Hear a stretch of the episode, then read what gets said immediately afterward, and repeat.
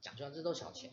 对。哦，那这个是指向性麦克风，其实这也不贵，然后下面有一个 mix，嗯，有一个混音的的一个东西，这个都其实最贵的。呃，如果那个那一台电脑不算的话，这这边两万块打死。哦，真的啊？所以最贵的是那一台电脑？对，那台用了六万多。对，它就他们全部的三倍。对，那像镜头，像这种设备的事情是永无止境了。嗯，这个是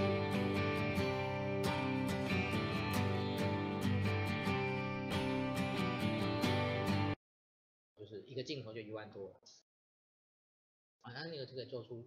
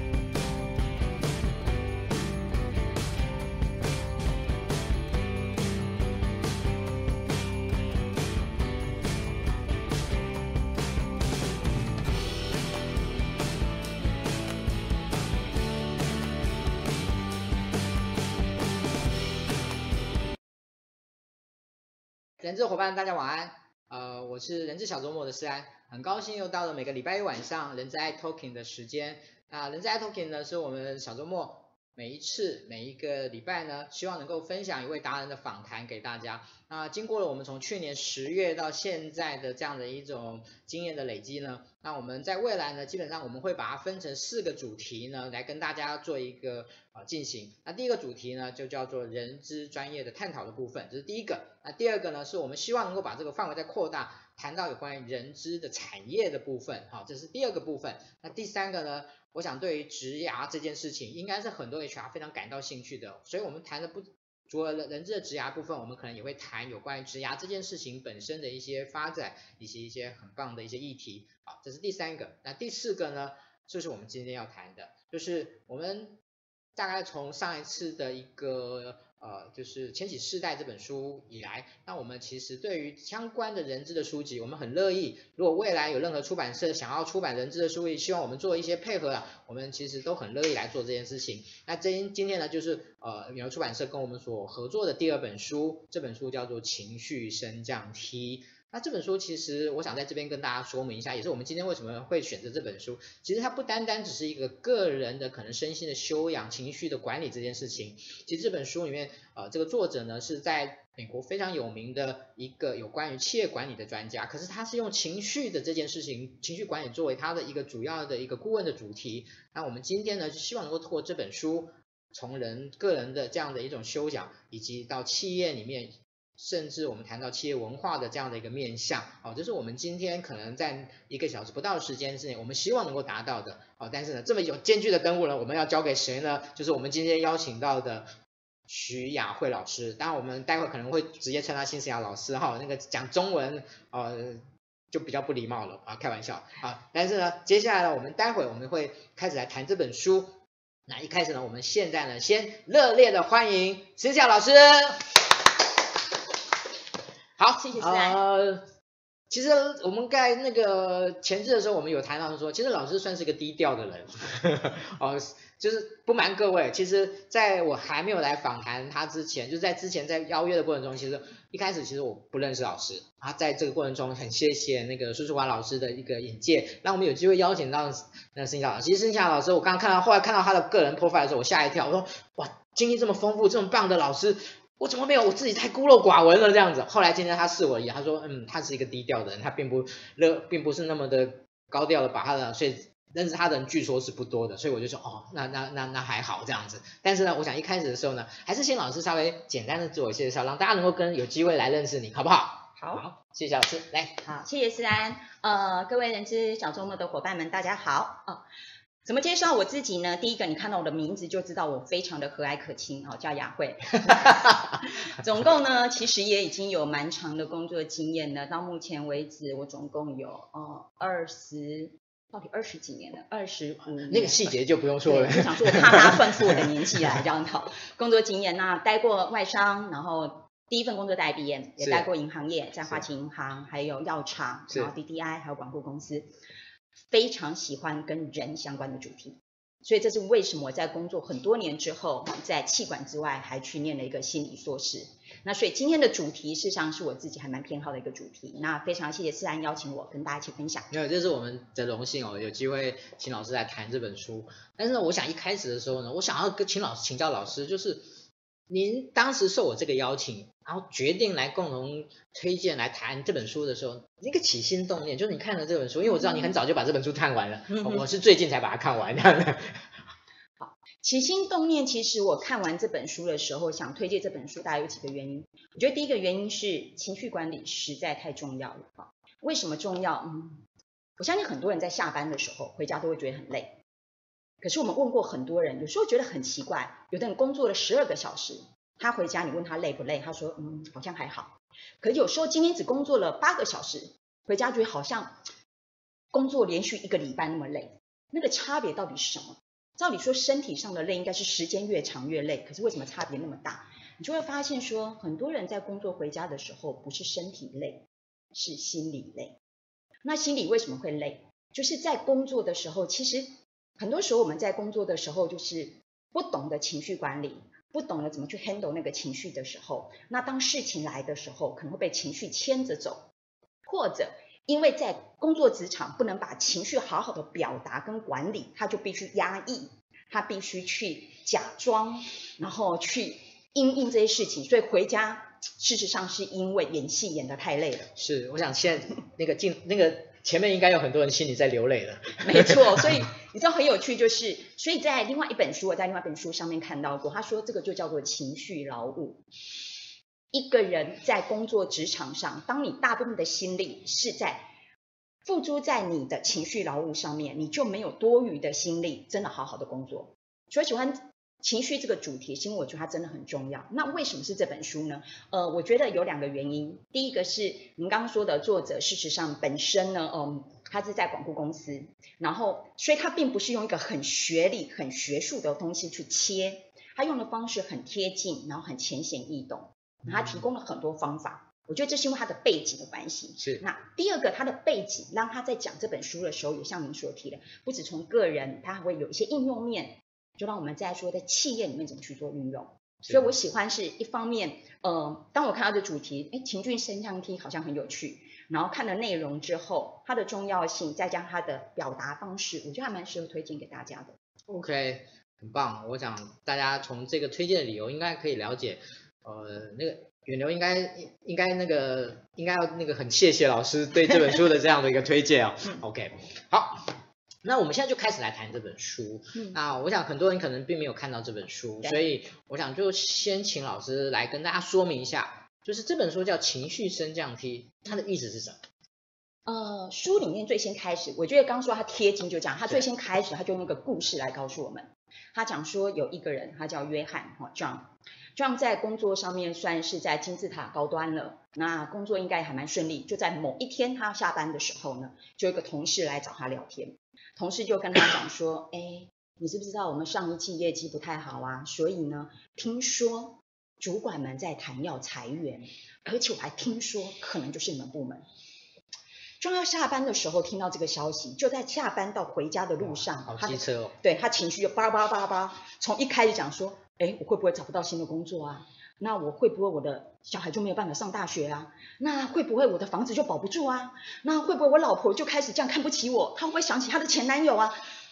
那整个心情就荡到了谷底，连前男友都想到。对，你就可以知道他有多厉害。想着想着，他又开始怪起公司，他就想说：天哪，我这么这么的辛苦工作，贡献了这么多，这公司怎么搞的？这些高层怎么把公司搞到这种状态？就开始愤愤不平，然后。接着呢，再愤愤不平呢，然后想想想说，哎，不对呀，那同事跟我讲说可能会这样，搞不好不会，突然心安了一点点，然后慢慢的要回去的时候，还想到说，啊，原来老天爷告诉我这件事情，有可能是给我个契机，这个契机就是，也许我该换工作啦。我是应该回去一下 update 一下我的履历啊，然后也许这就是一个机会，我可以找到一个更好的工作。就他到家的时候呢，他的情绪呢变得非常的奋发图强，甚至有点兴奋。各位听完会觉得说，哇哦，从一开始这样，巴拉巴拉巴拉巴拉，作者就讲说，我们也许不会像 John 一样去碰到一个要裁员的一个这样消息，让你的情绪高低起伏。可是其实我们很多时候。上班的时候很多事情让你这样高低起伏，嗯，他就称这个叫做坐上情绪升降梯。所以情绪升降梯，他用一个贴切来讲，就是代表说我们的情绪有一些低层，有一些高层。那他在书里面的情绪升降梯，他把它分成了十九层，哦，比十八层地狱再多一层。我正要讲这句话，你知道我看到我想说，哇，这比十八层厉害厉害，他比十八层还再多一层。他就告诉你说，当然我们不一定要说刚好情绪跟他。他的那个标签都是一样，可是他就在告诉我们说，你的情绪有低有高。那情绪升降梯的作用呢，有点像是呃，你知道，就有点像我们人类的仪表板，就像在汽车里面，你在坐汽车的时候，你仪表板可以告诉你一些资讯，是，譬如说引擎过热啦，嗯，要没油啦，好，一些状态。他说情绪升降梯也是，他让你知道说你自己的情绪在哪一个状态之下。那在这些状态之下，如果在一些比较不好的状态，它是会影响到你，那你自己要有所警醒，你要去做一些调整。所以他就认为说，他不过我觉得作者因为他是管顾公司，他在做这件事情，我觉得还蛮诚实。他直接讲说，哎，不过这个没有学理哦，我没有做了很多研究啊，我没有一些什么东西啦。可是他觉得根据他自己的经验，还有他们所有去辅导过的公司，他觉得是贴近所有人的状态，所以他决定用这个概念来跟大家谈说，我们的情绪在这些升降梯上面，它到底造成了什么样的效果？OK。啊，我想老师用一个非常生动的那个，虽然我自己也有看书啊，但是呢，我想说，哇，老师真厉害，能够这么精简扼要的把那个前面大概十来页吧，十来页里面的内容这样子。对啊，因为我觉得他这样讲了一个很好的例子，然后呃，故事跟例子永远是让别人最容易理解一些概念的方式。对，OK，嗯，好，那再来，我们就请老师也直接就更切进去这个主题，就是。这个情绪升降梯是有什么东西在操控的？嗯，哦，既然我们知道会上上下下，其实刚才已经有提到这样的一个情境了，那我们接下来它一定有个动能，一定有一个外在内在的一些东西。好，那因为我们今天等于是有一点帮帮台前的伙伴看书了。对对对，对我知道。当然他当然他当然他们当然还可还是可以自己慢慢看这样细节的部分。刚才我们今天是有点帮他们看书这样，嗯、所以在接下来我们再谈，那到底这操控影响的原因是什么？嗯哼，对，我觉得思安刚刚讲的非常好，就是其实当你在讲情绪升降梯的时候，已经是一个结果了，对，它就是已经展现在你面前。那我们就在想说，对啊，那为什么有时候我在情绪的高层，有时候会跑到低层去？那这常大家会去思考，那你就要想说，高层跟低层到底什么样在操控？有时候你就想说，一早出门，然后呢，我进了办公室，然后呃，结果呢，就一开始就被进去被老板叫进去骂了一顿。出来之后呢，你再做一个报表，又发现了跟你合作的伙伴呢，那个报表又没写清楚，那这时候你就一把火。所以很多人就跟我讲说，老师，你知道情绪来源来在哪里？当然就是那些老板啊，那些同事啊，那些天气啊，那些所有外在会影响我。就像 John 刚刚讲的，我情绪为什么要这样跑来跑去？不就是我那个同事告诉了我说他们要裁员这件事吗？所以很多人一开始都会认为说。情绪的动力，那个来源是来自于外面。好，就是一般我们非常直觉式的反应就会是这样子。可是你会发现一件事情，如果来自于外面的话，那应该，诶，每一次你的反应应该都差不多啊，每一个人反应都差不多啊。书面讲说人不是机器，所以你的反应并不会因为外面给你个制约有一个反应，你马上就反应过来。是，却并不会哈。那并不会，他就讲说，那到底因为什么？好我为什么要讲那个例子？因为我们会绕回来讲。嗯，好，看一下约翰好了，看起来是一开始他讲的那个例子，好，人家跟他讲了说，哎，我们可能要裁员，这个东西让他情绪高低起伏。可是我发现，同样一件事情，他中间的情绪却是一会不安、焦虑，一会又觉得释怀，一会又愤愤不平，觉得公司不公平，一会又觉得要奋发图强，然后觉得自己好像可以有更进一步的。其实同一个事件啊，就代表他中间发生了什么事情，所以他的情绪反应完全不同。嗯，所以他定义一个东西，他觉得不是在外在，是因为我们里面我们的思绪、我们的思维去怎么去看待这件事情，所以变得不太一样。所以书里面就不断在讲说，那是你的思绪跟想法嘛。那刚刚有提到就是心理的东西嘛，我刚刚讲说我对人的东西很有兴趣，然后工作很多年去念了一个心理咨商所。我看到那一段的时候，就让我想到我们在学情绪的时候讲过一个理论，完全符合。所以其实作者太客气了，他的东西虽然没有学理，其实是有的。好，情绪里面有讲到一个 A B C 理论，A B C 理论就是一开始的 A 是 activating 的 event，就是引起的事件。好 C 就是 consequence，就是结果。人常常觉得说事件发生，老板骂我，同事报表没做好，造成我那个情绪不好，那个 consequence，所以我会有一些反应，我就发作，就骂人。所以 A 到 C 很多人就直接啪这样过去。可是 A、B、C 中间有个 B，这个 B 是 belief，是信念。信念指的是说我在中间怎么去解读这个事件，才造成这个 consequence，造成这个最后的结果。在书里面讲的就是那一个思绪，那个思绪的东西呢，你就会发现说，我思绪可以变来变去。可是心理学里面的 B 再多一点点，就是思绪可能变来变去。可是你会发现，同样那个裁员的时间，有些人如果是这样他永远可能会停留在第一段的忧虑的东西。是，有一些人根本不会有那个，一碰到这个，他马上就想到他怎么去应对，他马马上就是那个奋发图强，机会来了，老天爷叫我要改变了。所以故事里面、书里面讲的是，John 本身有这么多的东西，我们可能也会，可是有些人却只有某一些些的反应而已，某一些的思绪而已，那就是因为他的信念比较偏向，可能有的比较乐观，那有的人就比较会钻牛角尖。所以说，什么东西去影响到我们的情绪，在书里面是思绪，再往后拉一点就是 belief 的东西。所以书里面在最前端就已经有个小小的建议，他说，既然是这样子，人生里面我可能跟世安都碰到一模一样的情境，我们的 A 都一模一样，可是我们人生的故事会很不一样哦，我们的 C 很不一样哦，是因为我们的 B 不一样，所以他就讲了，我们人生在写自己的电影剧本。嗯，啊，你写的剧本。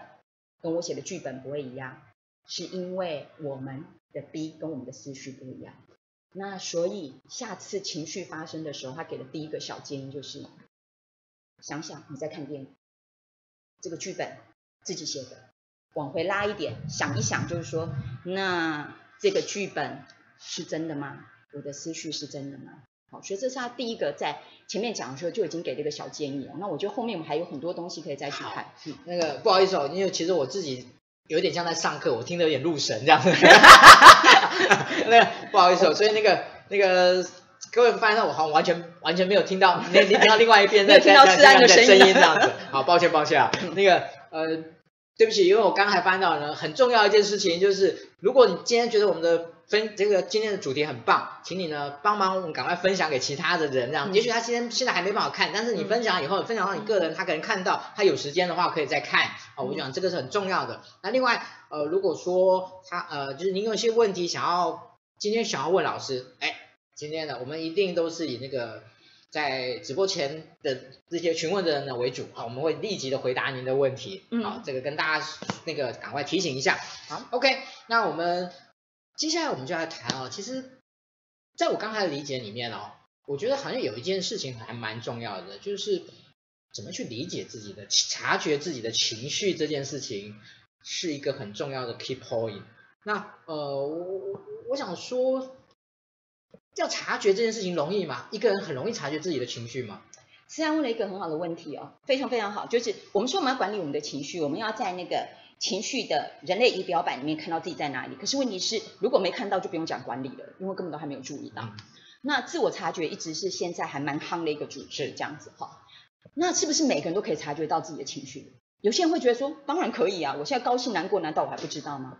可是这句话太自信。对，可是有些人还真的好像不太注意到这个事情。我记得，因为我对自我察觉这个议题非常有兴趣，所以我们有些课程是关于自我察觉。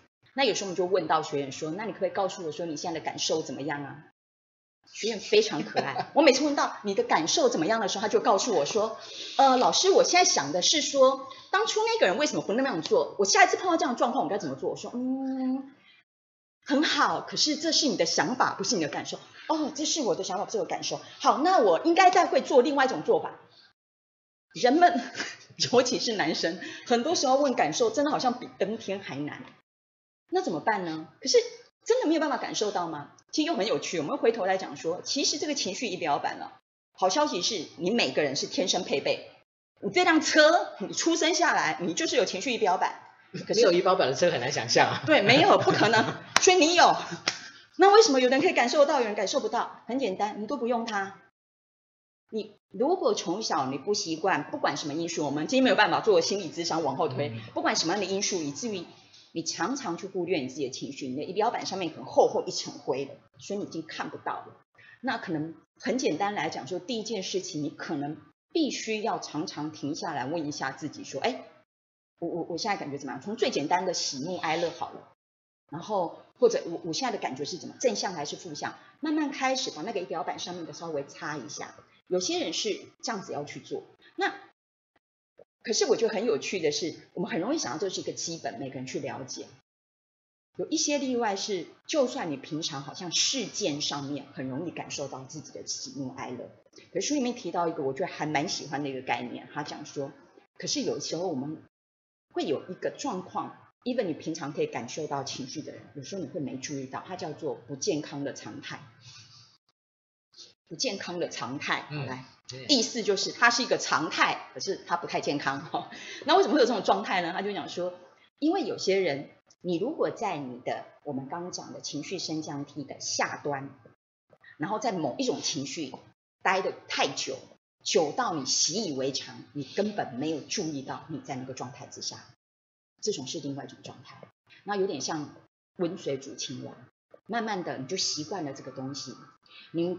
可能其他情绪有感受到，可是呃，你可能是一个没有注意到，说你看慢慢慢慢温水煮青蛙，因为长期的压力让你变得非常的急，非常的急于效率，然后你就没有注意到，没有注意到这个状态，你没有注意到你的仪表板在某一块失灵，不是整个看不到，某一块失灵的时候要怎么办？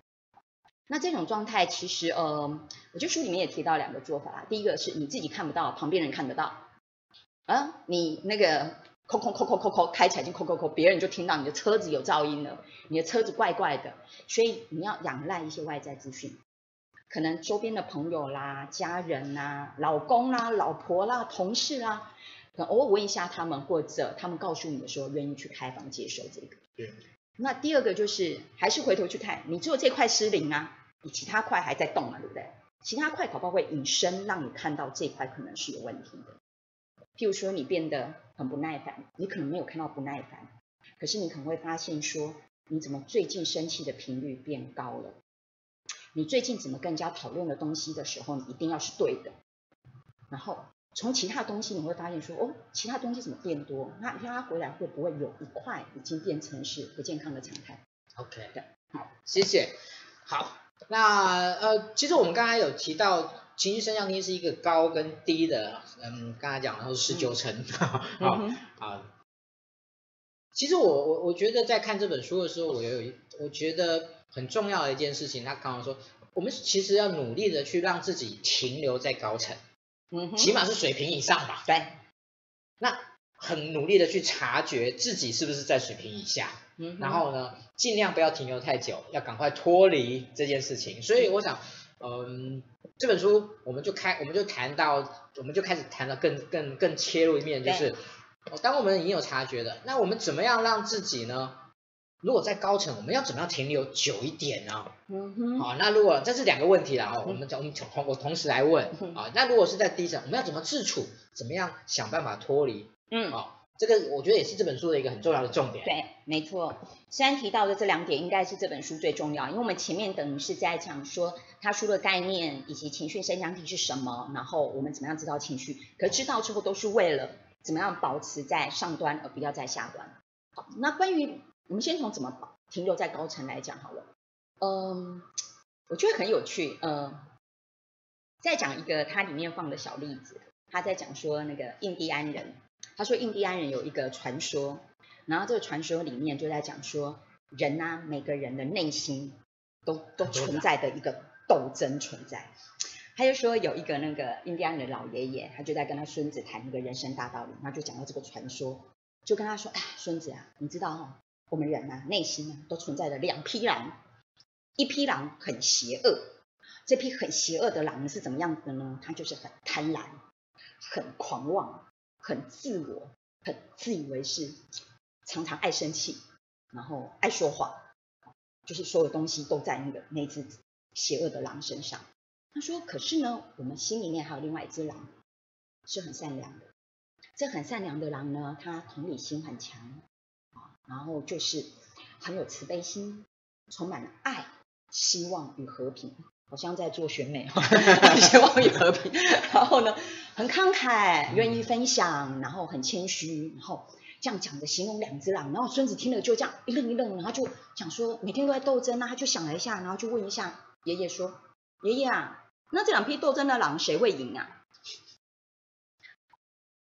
爷爷呢很有智慧的回答他，爷爷跟他说：“你喂养的那一批会赢。”你养哪一批？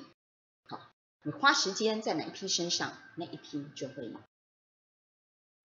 所以，就跟爱默生讲一句话有关，他就讲说，我们终将成为我们那个日夜思索的那个那个样子。对，所以当我们在讲说怎么样，为什么用这个例子开头？我们怎么样停留在情绪的高层？其实很简单。如果我们刚刚讲情绪，前面的问题就连接过来，就我们刚刚讲说，情绪如果是来自于思绪，来自于我们的信念，好，那怎么样停留在高层？也就代表我们要喂养我们自己什么样的情绪，怎么样的思绪，什么样的行为。那如果你要停留在高层，你喂养当然是那一方面的东西。所以他就他其实，在这一段，大家如果去看书，他其实给了很多很多的呃，譬如说你要如果你要怎么样，你应该怎么样去喂养。那我们用一个例子来讲好了，我来问一下世安好了。不知道问他我要问他什么？没有累过的，完全没有。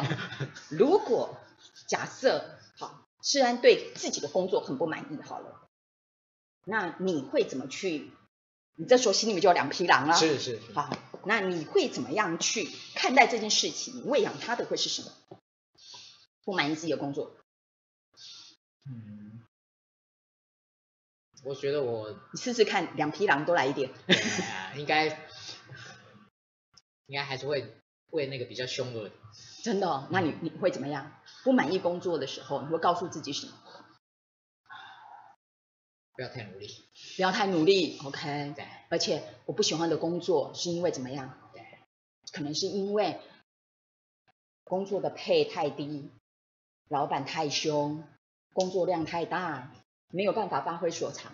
所以当我们在讲的时候，你会发现，就我们刚讲那个狼一样，就是很自以为是，从自我中心，然后就很生气别人对待我们。好，所以喂养这一匹狼的话，告诉你很简单。我们从这边开始喂养之后，我们的那个就开始啪啪啪啪啪啪啪开始往下降。好，那怎么样停留在持续高层？举例来讲，你碰到事情的时候，刚讲你可以拉开一个距离，像在看电影一样。你就想说，哎，我这样想是对的吗？所以搞不好你就要往上面去想。喂养情绪的高层，你可能就会去想说，哇，我不喜欢我现在的工作，哎，那我喜欢什么样的工作呢？我想要去到的是哪里？工作在哪里？然后，当你找到这个东西的时候，你为自己设下哪些小目标，往那边去？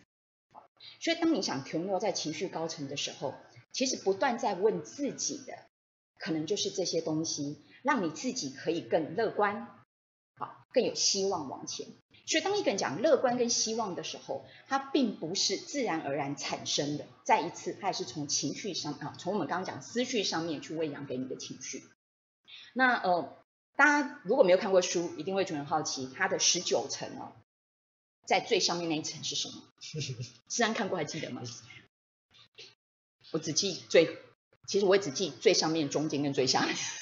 呃，中间是好奇，对，没错，哎，中间是好奇，最下面是忧郁，忧郁嘛，对，那最上面，应该是，对不起，我有点忘了，真的哈、哦，因为不好记，最上面是感恩。哦，有有有有有，对，最上面是感恩，那也是一样。譬如说，你想停留在最高层感恩好了，那一样，每一天下班的时候，当你在回到家，你在回顾一天的时候，你就要看我喂养的是什么。我相信每一个人的一天，你一定有高低起伏。可是会停留在情绪高层的人，当你回去回顾一整天的时候，你的焦点可能会是在那些刚讲今天发生什么事情，事实上是我拥有的。别人帮我的，我应该怎么去感谢这些人？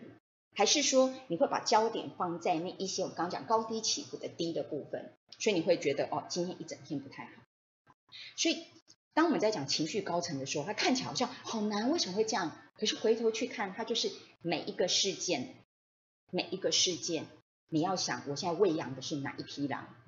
当两个声音开始的时候，我突然想到说那个印第安人讲是狼狼，然后我们常那个。我知道很多人资伙伴们都是美丽的美女，啊，美女们呢就常常看偶像剧的时候会告诉你，他不讲狼，他就讲说你内心住着一个天使跟一个恶魔，所以是一模一样的。到底是天使的想法还是恶魔的想法？好，想停留在情绪高层，就多听听白衣天使的话，好，那一只善良的狼的话，就比较容易可以停留在那边。嗯，好，呃，我们今天的分享呢，其实可以用两，其实可以算是两个阶段。对哦，就是谈这本书。第一个就是我们刚刚谈到现在，其实是比较谈是比较个人的部分的。第一层，对，第一层还比较谈个人的部分。但是我今天跟大家提到说，其实这本书呢有一个很特别的地方。如果不是这一本书有这个特别地方，其实我不会选这本书来谈的。嗯哼。因为这本书是一个管理顾问，他用情绪管理作为他的气管顾问的工具，嗯，以及他的一个一个管理的措施这件事情上面。嗯哦，所以我觉得很很很棒，因为我觉得现在的企业管理里面，从我们早期的比较是这种刚性的这些措施以外，嗯、其实像到了现在的新的世代这些而言，其实我觉得软性的东西是越来越重要的。嗯、那这本书里面提到了，就是有关于怎么样。从情绪管理部分来创造，从个人的圆满来创，所以呢，我在这边就想起我之前第一本我们谈的谈的书，它就新时代的一个问题。嗯，那所以我想要请教一下，呃，在这本书里面呢，有一个地方小小的细节，它不算谈了很多，但是它的我的感觉是。他就觉得说新怎么样让新时代圆满自我是一个新时代管理一个很重要的核心。那不，知道这件事情，嗯、这个其实不已经有点稍微超过书的范围。对。但是您自己怎么看待这件事情？OK，好，呃。我们刚情绪低沉还没有提，不过我们先把世代的东西讲完，刚好可以接到情绪低沉。好，因为新世代其实会面临很多人提到那个新世代在情绪管理上面的问题，所以我们一起来谈那个跟他低沉的东西。好，先讲新世代好了，新世代应该很多人号称现在的 Y 世代吧？是。好，那为什么 Y 世代越来越重要？是因为现在有很多的数字在告诉我们，说到二零二零年，大概有百分之五十的人会是 Y 世代的人。工作人员，好，那到二零三零年代，百分之七十五在市场上的工作都会是 Y 世代，所以 Y 世代真的还蛮重要的这样子哦。那可是我不知道世安，你们上次刚好谈到 Y 那个新时代 Y 世代，你对 Y 世代的印象是？不好意思，反问你。呃，其实那本书里面就提到说，它里面有五个点呢，是我们认为他们的弱点，但是他们其实是他们的决胜点。嗯哼，那其中有一些就是。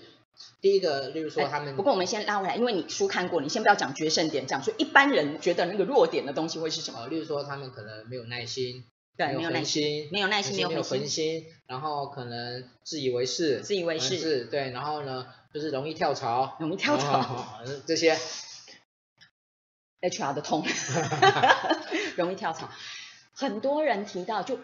除非上次有提过，有些人把它转换一个另外思维去看，大部分停掉 Y 世代就是这些看法。就刚刚讲说没有耐心、没有恒心啊，又容易跳槽啊，然后呃又自以为是。可是你知道为什么会有这些用世代的东西？因为我自己上很多课，它是可能是把人切成不同的性格。那从世代来看，它为什么从世代？就是因为世代有世代的背景。那 Y 世代有一个很重要的背景是。嗯，有几个东西，包含他们的家庭教育不太相同。我们都可以想象说，现在 Y 世代的人家里大概就一个小孩，顶多两个小孩。那不要说跟我们啦，跟我们父母带，我们父母带大概有七八个小孩，他们得到的资源不太相同，父母的关注不太相同，所以现在他们的时代背景通常会非常非常被照顾得非常周全。然后，所以你刚讲自以为是，可能是这边来的。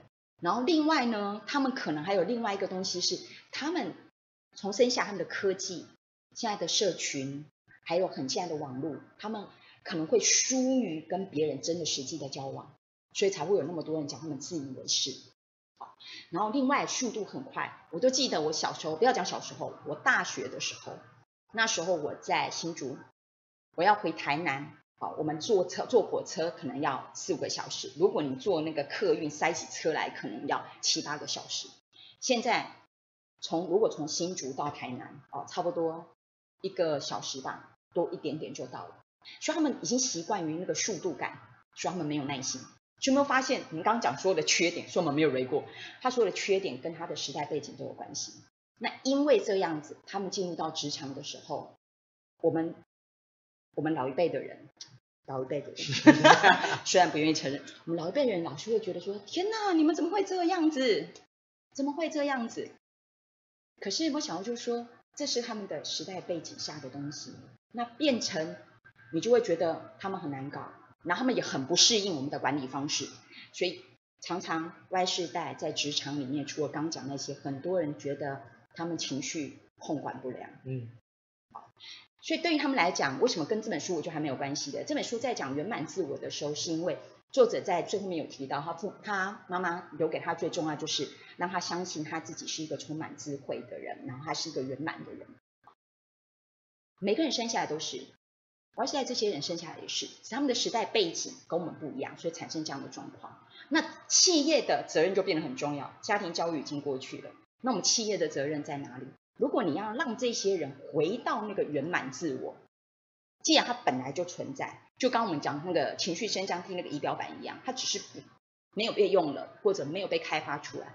那现在企业重要的责任是让他们重新回到那个圆满自我，我们就不能，嗯，不像我们的 S 四代，嗯，我们任劳任怨，然后，你们用数字管理都 OK，他们可能需要多一点点的软性的东西进来，是，怎么样帮他们建立自信，怎么样让他们跟别人合作。怎么样让他们开始有效的去察觉到自己，跟去管理自己的情绪？好，所以除了一方面，我们刚刚有提到，我说拉回到我们刚刚讲停留在情绪的高层，对于这群人，当他们在情绪在低层的时候，怎么样去脱离？其实很重要的。他们怎么样去脱离？我觉得在书里面，他其实提到了几个东西，我觉得还蛮好的。他先提到两个怎么去脱离的东西，然后最后再告诉你，如果脱离不了，我们还有。Plan B，那我们先看 Plan A。如果 A 计划可以形成，我们就不用用到 B 计划哈。A 计划可以形成的第一个，就他讲说，你知道情绪升降梯里面，我们刚刚谈到最下面叫在忧郁，忧郁，最上面在感恩，对，好，十九层的最中间就往下数第十层，往上数第十层，叫做好奇跟感兴趣。他用这个东西来讲，他就讲说。其实大部分的人碰到一些挑战跟不如我们意的时候，很容易我们就啪，就直接从中间往下掉到下面去。所以他给的第一个工具，他叫做说，碰到任何事情的时候，记得中间那一层。中间那一层呢，就像在人间，好，上不了天堂也不要这么快下地，在人间停留一下，在人间的时候想一下说，哦，人间嘛，所以。你就要先停下来，不要太快下判断。对于所有发生的事情，产生一个好奇心。他说，怎么样的好奇心呢？当这个事件如果不是你想要的时候，先去了解背后，不要直接，它像一个停损点哈，不要直接落到地狱哈。所以举例来说，你就可以想说，我们从公司上的一些例子来讲好了，我们想想看，好，譬如说隔壁部门的人不合作。好，我们明明合作同一个专案，他干嘛就不合作？然后该给我的东西干嘛不给我？好，他说很容易，我们就会啪就掉下去。我怎么这么倒霉碰到这样子的人？可是他告诉你说，你要停留在好奇，你可能可以思考一下，说，哎，到底为什么他会不想跟我们合作？到底为什么？为什么原因他不愿意把这个报表准时给我？搞不好是有一些状况，所以他不是说他真的怎么样，是当你产生一个好奇，你就停住了，你不会先往下掉，嗯，你会去花时间去看一下到底为什么啊？或者老板今天对你发了一大场脾气，你也去思考一下，哎，老板平常不是这样子的人啊，那发生了什么事情？或者说，呃，有一些事件哈，呃，譬如说公司，公司今年，嗯。因为决定我们要扩大发展，所以呢就买了新系统。那你工作已经忙得要死的，他就告诉你说，在这个月你最忙的时候，你要拨两天去上系统训练，哦，然后而且还要怎么样？嗯，还要看一百页的 menu，很容易，大部分的人掉下去。可是他也跟你讲说，那你可能要想一想，这时候就不想说公司要干嘛，因为你已经知道公司是为了要提升业绩。可是，如果这件事情真的不是你喜欢的，还是一样好奇。可是这时候好奇，你可能要想一想，看起来再怎么糟糕的事情，它有没有可能里面包含了一些可以让你学习跟成长的正面的部分？所以所谓的好奇，都是让你去看到这些东西。最惨的好了，如果你被劈腿，好 你说这还有什么好看的哈？劈腿你也可以去想一下，哇！我从这一次我男朋友为什么变心劈腿，可以去思考一下说，发生了什么事情，我可以从这一段劈腿的关系里面学习到什么，我可以改变些什么。所以他很有趣的讲说，他给你的第一个就是我们刚刚讲的，停下来，不要马上被你的思绪带着走，而是把你自己导引到另外一个东西。充满了好奇，自己问这些问题。当你不往下的时候，你就多很多空间。就算你没有往上，你可能会停留在这一块。搞不好你了解之后，你有学习，你有新的东西，你甚至是会往上。好，所以它第一个工具我觉得还蛮好，从好奇，从人间开始，从人间开始往天堂，不要往地狱掉。那这是他第一个。那第二个，第二，他提到说，那如果你说没法度，没法度，我现在心情跟他很不好，我现在没有办法告诉我自己说，问这么多问题，我心里就是不好不好不好。好，所以 A 计划的第二个 Part Two，他告诉你说，那你就想办法做一个中断。那我觉得他提到很多中断，什么叫中断？我觉得他一开始用一个很有正呃正确完整的名词应该叫模式中断，中断对，对模式中断，对，谢谢。好，模模式中断就是说表示我有看，有看得真好。模式中断他在讲说，他其实举到有一个很很有趣的例子，他讲说你你搞不好今天假设我们打开电视，像很多新闻看了让你心情很不好，那你心情正在很不好的时候，反正就哦举例来讲，最近天气太热了。然后呢，没有下雨，你就想说台湾会不会缺水啊、缺电啊，心情就超不好。可是超不好的时候，刚好你朋友就打电话来，然后就跟你讲说，你把情绪正不好，打电话跟你讲说，哎哎哎，告诉你，今年真的不得了，我订到五月天的那个就是演唱会的，对，而且我告诉你，我订到了两张，所以我想要邀你一起去。你心想，我从来没有订到过，然后就跟你讲说，而且我们那一天呢、啊，我告诉你，我们干脆先请假好了，我们先去吃个什么东西，巴拉巴拉，两个越讲越开心。突然间，你的情绪就很好之后，你。是重点不是那个情情绪好之后，等你跟他讲完电话，你回头再一想想说，哎呀，你看订不到票都可能会发生这样事情，所以我们这个缺水缺电的事情，搞不好是我想太多。你怎么知道哪天来一个大雷雨的时候，然后水库又满？突然你看待刚刚那件事情的思维跟思绪就做了一个转变。是好，模式中断最厉害的地方是，嗯，我觉得书里面他没有特别讲他那个机转，可是我觉得他最厉害的地方，事实上是关于说。因为这些东西全部是互动的，思绪会影响到情绪，可事实上，当你情绪好的时候，你的思绪也会变得不太一样。所以，如果你现在情绪不好，是因为你的思绪把你带往那边，而且你思绪转不过来，你思绪就是转不过来。我们刚刚讲，你用好奇没有办法转得过来，做一些模式中断，去做一些会让你情绪好的东西。所以，你知道，我就在想说，你知道，我以前我一直有个清单，叫做“好心情清单”。就是做哪些事情可以让你心情好的清单。好，书里面提供了很多的工具，它这些工具可以让你好心情，包含作者可能提到的睡个好觉啦，好像那个《乱世佳人》里面的那个女主角，就是说 Tomorrow is another day，就是明天又是美好的一天哈。所以第一个可能可以去睡个好觉，你可以运动，好，你可以找人聊一聊，你可以做你喜欢的事情，好，你甚至可以就是说，哎。去打坐啦、冥想啦、呼吸啦，或者把你的专注点放在一个意义更高的东西。你可以去参考它上面的东西，不见得全部对你有用，可是可以列下一个让你自己好心情，可以常常帮你去模式中断的一些东西。这些东西可能就不需要你去转换你的思绪，你随时就可以来中断你的模式。当你心情好的时候，突然之间你会发现你的思绪也会变得不太一样。所以这是他讲的两个啦，我觉得可以逃离那个低气压的部分。啊，如果都没有用，我们刚刚讲 B 计划，我觉得 B 计划其实还蛮有趣的，嗯，很平凡，可是很实际。他讲说，如果真的都没有用，就当做其实就是坏天气而已，天气。一年三百六十五天不会都是晴天，情绪一年三百六十五天也都不会好心情。情绪不好的时候，你就当做它雨天，雨天过后自然会雨过天晴啊，就包容一下自己的情绪，容忍一下，它终究会过。所以这些可能也是我们在讲刚讲 Y 世代、新世代的管理的时候，变成说，我们除了帮他上一些专业的课程，他们在过去因为比较少，我们刚刚讲那个世代背景比较少这一块东西，我们怎么帮他补足？情绪绝对是其中一块，然后当然有其他东西。可是我们今天包括在情绪，就是当他们不再被他们，尤其他们是你知道这个时代还有另外一个很特点，他们就是 kimoji 导向，完全是情绪导向。他们爽或不爽的时候做事情就完全不一样。那怎么让他们保持在情绪的升降梯的上半段？其实真的很重要，不是为了他们。而是为了，为了企业，为了企业，为了公司，没错。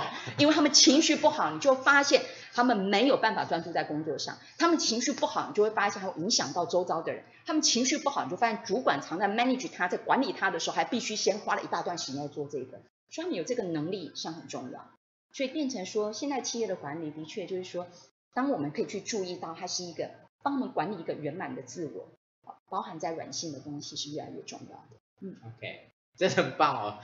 呃，其实我们接下来要谈的是一个更人知的议题了，嗯，就是情绪管理，如果要跟工作绩效的连接，然后去甚至要去建立一个具有高绩效情绪管理的企业文化这件事，其实我觉得这本书里面的某一些环节，把它抽出来的话，其实是在谈这件事情，嗯，只是呢，他谈的有点哩哩啦啦了，对，应该，我觉得有点可惜了。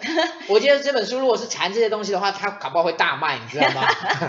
有可能哈。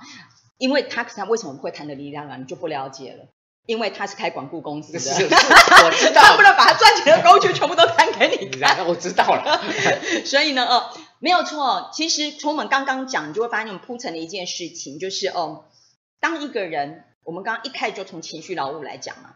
当一个员工，如果他大部分在上班的时候，他所有一个人的心思跟他所有的能量，他可以就是这么多。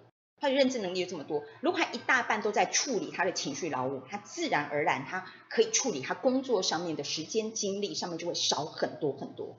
所以是为什么他会跟我们的绩效相关？你可以想象说，其实这就算我们不知道前面这个，你从直观来讲，你自己，我们从直观来讲，你自己心情好跟心情不好的时候的工作力跟生产力绝对不一样。所以当然这个东西情绪管理跟我们的工作绩效一定有一些相关。那既然这样子。我们就不是指说把那个重担放全部放给员工，就跟他讲说，哎，你自己看这本书啦，然后或者我帮你上上这样子的课程啊，你管理好自己的情绪。如果他影响这么重大的话，那公司的角度除了他们上一些训练，还可以做一些什么事情？我们刚说人要停留在情绪的高端，是要喂养他的思绪。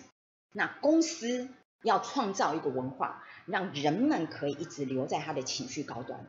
那我就要创造这样子文化，让他们可以比较有正向思维。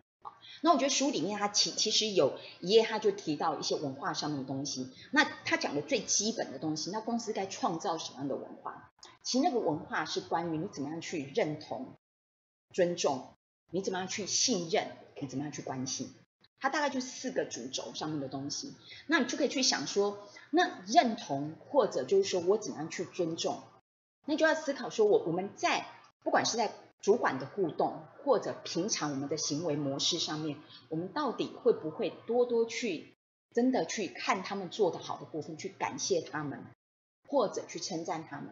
当我们没做好的时候，我们是直接的斥责，还是我们刚刚讲，我们也是秉持着一个好奇去了解他们为什么没做好，去协助他们把那个没做好的东西做好？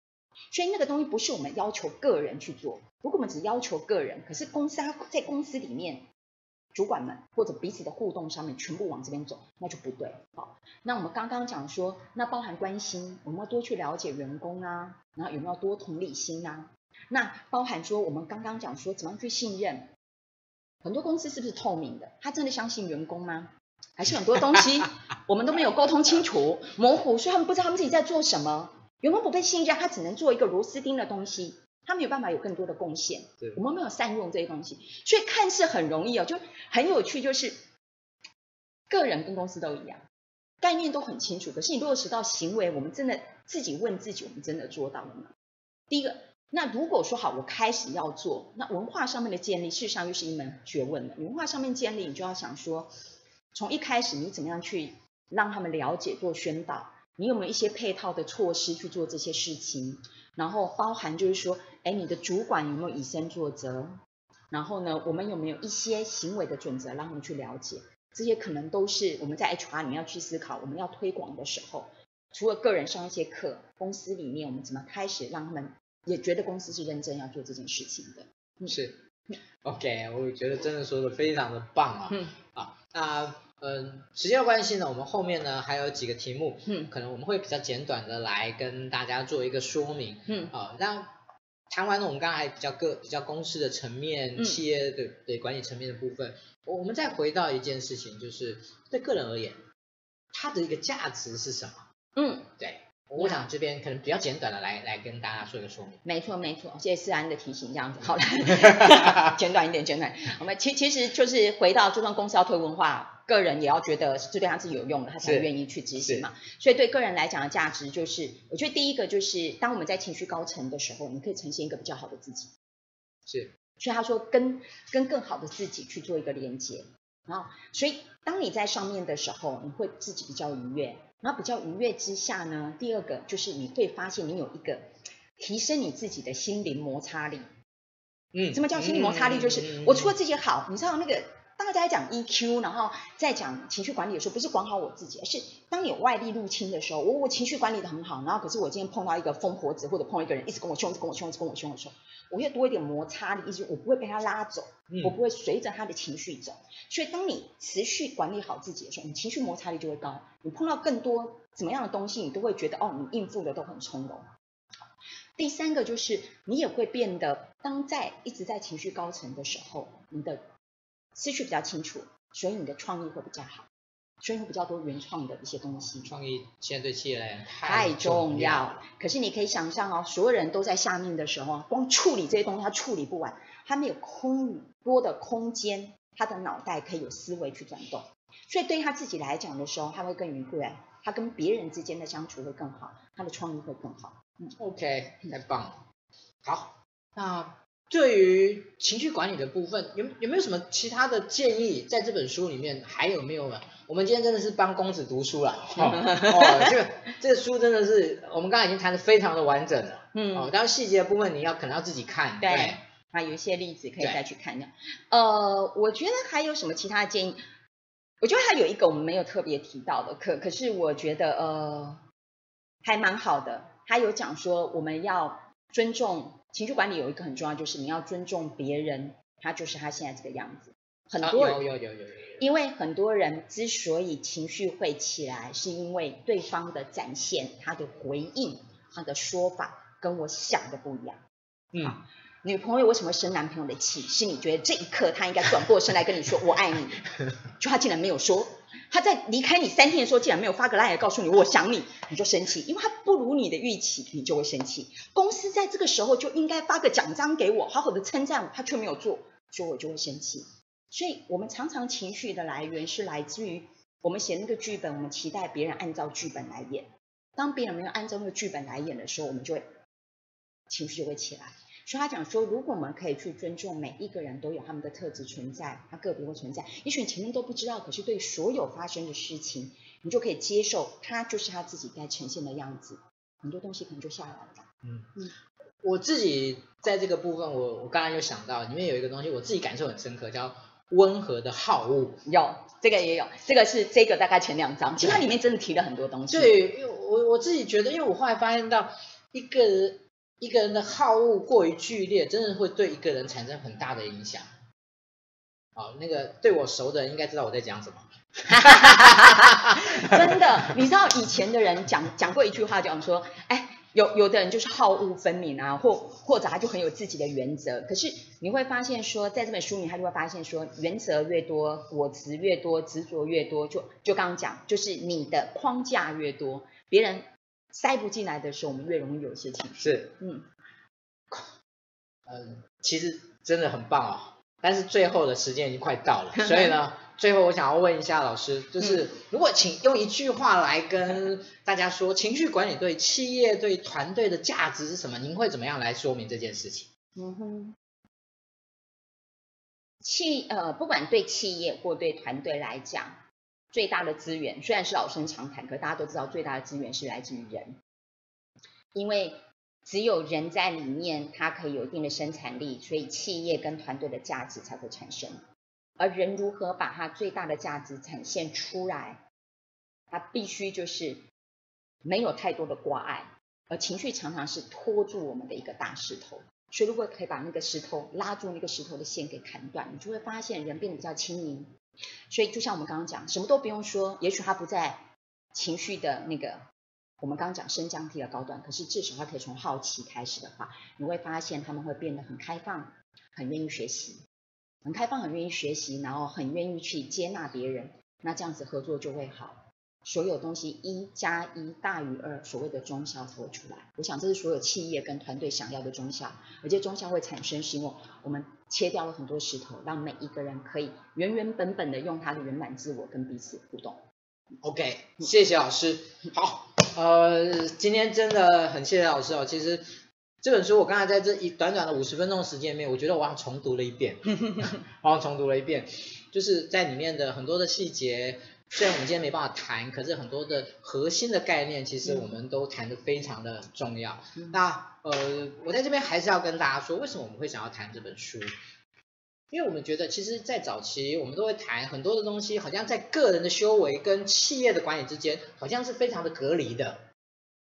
可是呢，这本书我当时拿到的时候呢，我又有一点惊喜的感觉，就是我觉得这本书是很难得去把这个人的问题跟企业发展的这两件事情串联在一起的一个主题。当然，我相信还有其他的主题在，但是我觉得情绪管理这件事情却是非常在这本书里面用他个人的经历，用他个人的方式跟他个人的阐述，他把这个部分做了。虽然说，呃，我只能说这本书那个夹杂夹叙的部分，我觉得有点。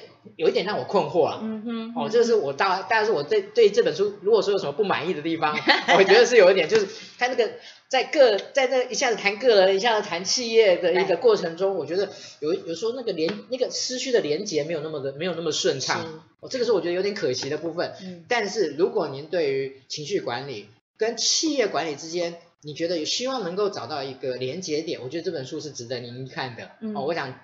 这也是我们一开始的时候要会邀请老师来谈这本书的一个很重要的起点。嗯，那今天我们谈这本书，今天大概就谈到这边。我们真的很高兴有机会邀请到老师来跟我们分享。我相信未来一定我们还会再邀请老师，你知道吗？今天大概是我这个直播做到现在哦，那个。对谈的情绪度最高的一次，因为我完我完全被老师的情绪度。请问你的情绪度是在那个人间天堂还是地狱？基本上在好奇以上，好奇以上，好奇以上。哦，太好了，对，很高兴有把你带到天堂，没有让你下到地狱。这因为老师一直维持在很高的一个情绪度上面这样子，那我就觉得哦，我也被带起来这样子，哦，真的很棒。我们再一次谢谢老师，谢谢。好，谢谢，谢谢诗安。OK，好，那后面的部分的话呢，就是我跟大家稍微报告一下我们接下来的一些相关的活动。那其实我们现在是五月接近底了，所以我们大部分的课程、大部分的讲座大概都已经结束了。那请大家拭目以待，我们在下个月的相关的活动，我们会在最近陆陆续续的开出来。那在这边只要跟大家讲一下，就是我们在呃六月十号，呃我们的一个直播指导的单位。呃，新网红直播工作室呢，有帮我们，我帮就开了一个直播的研习的课程，是在六月十号一整天的一个课程。那欢迎大家能够一起来跟我们学习。那为什么我们会希望能够把这个直播开给大家呢？因为我自己个人认为，其实直播这件事情，尤其是我们现在所用的，我刚才在课前还跟老师说，我们用的是一个非常简易型的直播，但是对于在操作的产出上面，其实非常有效率的。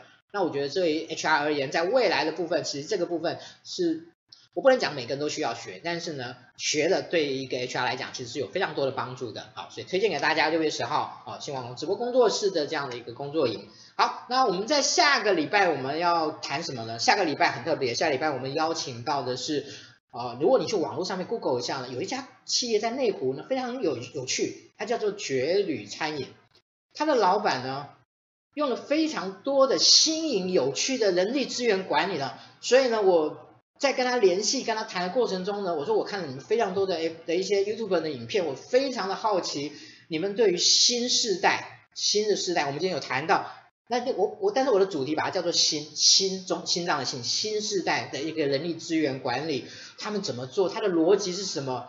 在下个礼拜，欢迎你一起来听听张书豪 CEO 张书豪老师跟我们来谈谈这件事情。好，这是我们下个礼拜要要要跟要这样跟大家分享的。OK，